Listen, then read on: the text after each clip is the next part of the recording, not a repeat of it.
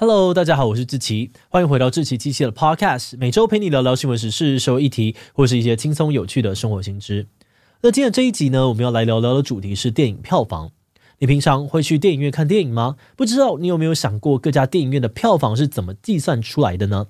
电影票房哦，是很多人衡量一部电影有多受欢迎的指标。越多人去看电影，买票收入所累积的票房数字就会越高，代表这部电影越受到观众的欢迎。但长期以来哦，一直有个都市传说呢，就是台湾的电影票房可能并不是那么的精准，甚至有些电影院给的数字还是错的。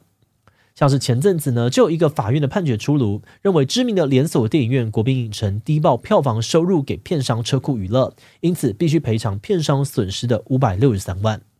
某种程度上面呢，这似乎印证了有电影院会少报票房，还有电影票房数据不准的说法。是说台湾的电影票房是怎么统计出来的？又为什么会有电影院想要低报呢？今天就让我们一起来聊聊电影票房吧。不过在进入今天的节目之前，先让我们进一段工商服务时间。你在新闻里面每天都会看到大大小小的天灾人祸，在这些灾难发生之后，除了当事人会受苦，他们的家人也会经历很大的困难。想象一下，今天如果有一位卡车司机开车出意外撞到人，他要付出的天价赔偿金很可能会压垮他的整个家庭。那除了这种比较极端的例子，有些人因为家人失业啊、生病，或是有酗酒、吸毒的问题，都会让家庭的关系变得非常的高压。不只是大人受到影响，连小朋友和周边的亲戚可能也都一起被拖垮。那为了避免这样子的悲剧呢，我们就需要有完整的社会安全网去接住这些有需要帮助的人，让他们跟家人有能力反转命运。目前政府已经提供了脱贫啊、辅导、安全保护等等多元的求助管道。任何人只要有需要，都可以上网搜寻社会安全网关怀一起来，让社会安全网为了您的需要而启动。好的，那今天的工商服务时间就到这边，我们就开始进入节目的正题吧。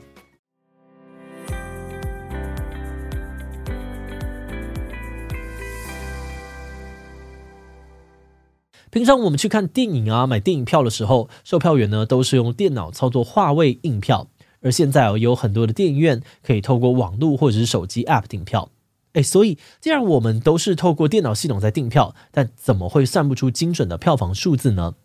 事实上哦，台湾的电影票房并不是直接统计系统里面的数据计算出来的。最早呢，计算票房的方式其实很简单，就是先统计台北地区的票房，再把这个数字乘以二，就直接当做是全台湾的票房总数。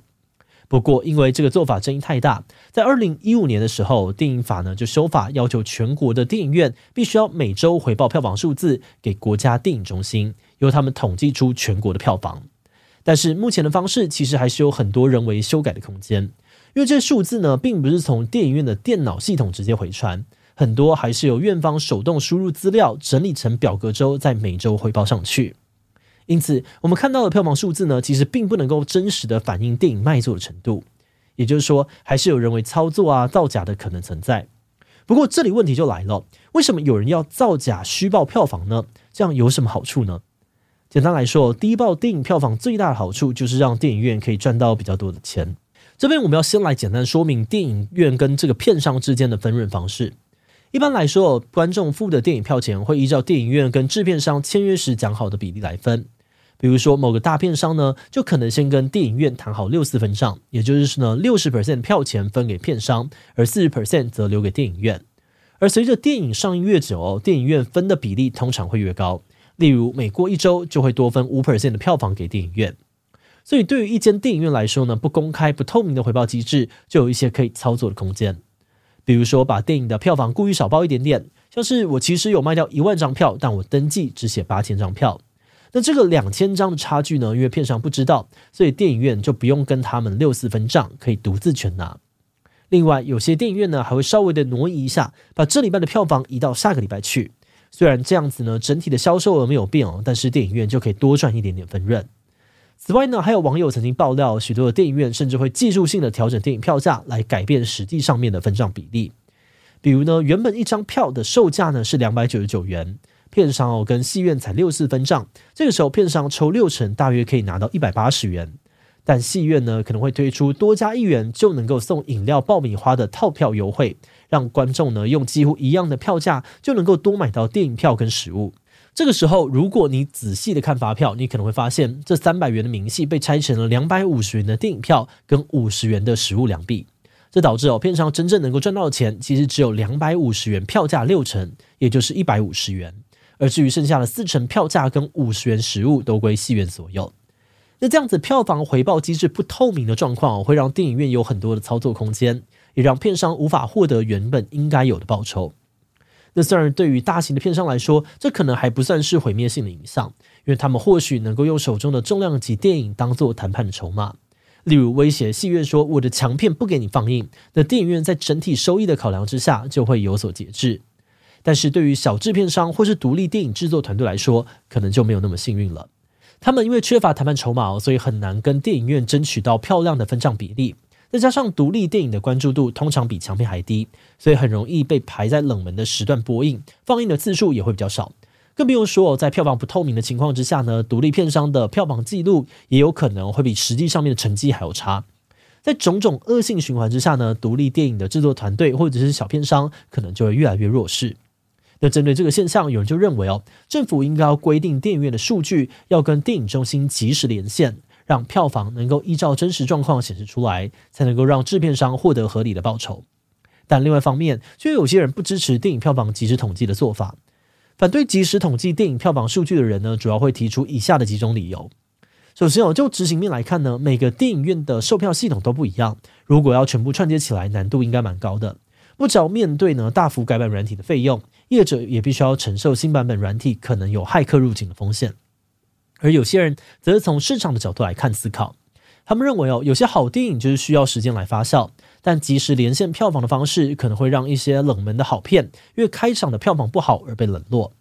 毕竟不少观众呢，就是喜欢跟着热门的潮流看电影。如果票房即时连线，就可能呢会把一些有潜力的小品电影挡在门外。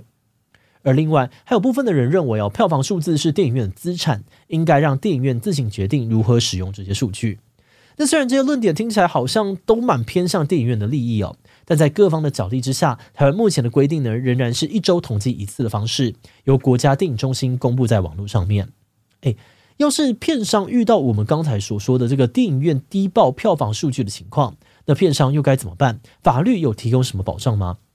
就目前的电影法里面呢，只有说电影票房应该要全面的透明化，要求电影院要提供数据，而其他电影啊相关的法规也没有要求电影院及时连线。也就是说呢，虽然看起来哦，政府希望让票房数字透明化，但因为电影相关的法规并没有涵盖到这个部分，才产生了我们前面所说的各种漏洞。而且目前的电影法规呢，也没有针对电影院提报错误的数据有任何的罚则。虽然在二零一八年七月的时候，立法院的电影产业专题报告就曾经建议应该要修法建立法则，要求电影院业者必须要提供正确的资料，如果警告后不改正呢，就要处以二到十万元的罚锾。只不过这个方向的修法提案到目前为止似乎都没有任何的下文，所以像这集开头提到的案例哦，国宾影城呢也只会因为法院的判决补足以前呢少给片商的利润，但不会受到任何的处罚。所以哦那笔钱呢严格来说也不是赔偿，只是是一个欠钱要还的概念。但话说回来，其实这种电影片商跟电影院之间的利益冲突，很多国家也都有类似的状况。我们很好奇他们是怎么样处理这个问题的。那这边我们就拿美国来举例哦。针对票房的透明化，他们的做法还是蛮有成效的。在美国呢，片商跟电影院会透过一家第三方的机构 Rentrak 来扮演这个调查、会诊票房，还有负责公布数据的中间人。这家公司呢，跟超过了九成的美国电影院都有合作关系。除了及时计算电影院回传的数字，他们也会自己不定期的派人去抽查，看电影院回传的数字是否正确。而除了有人监督之外呢，诚实回报在美国也是对于电影院啊，还有片商都有利的做法。因为美国的电影院呢，其实有非常多不同的体系，彼此之间处于竞争的关系。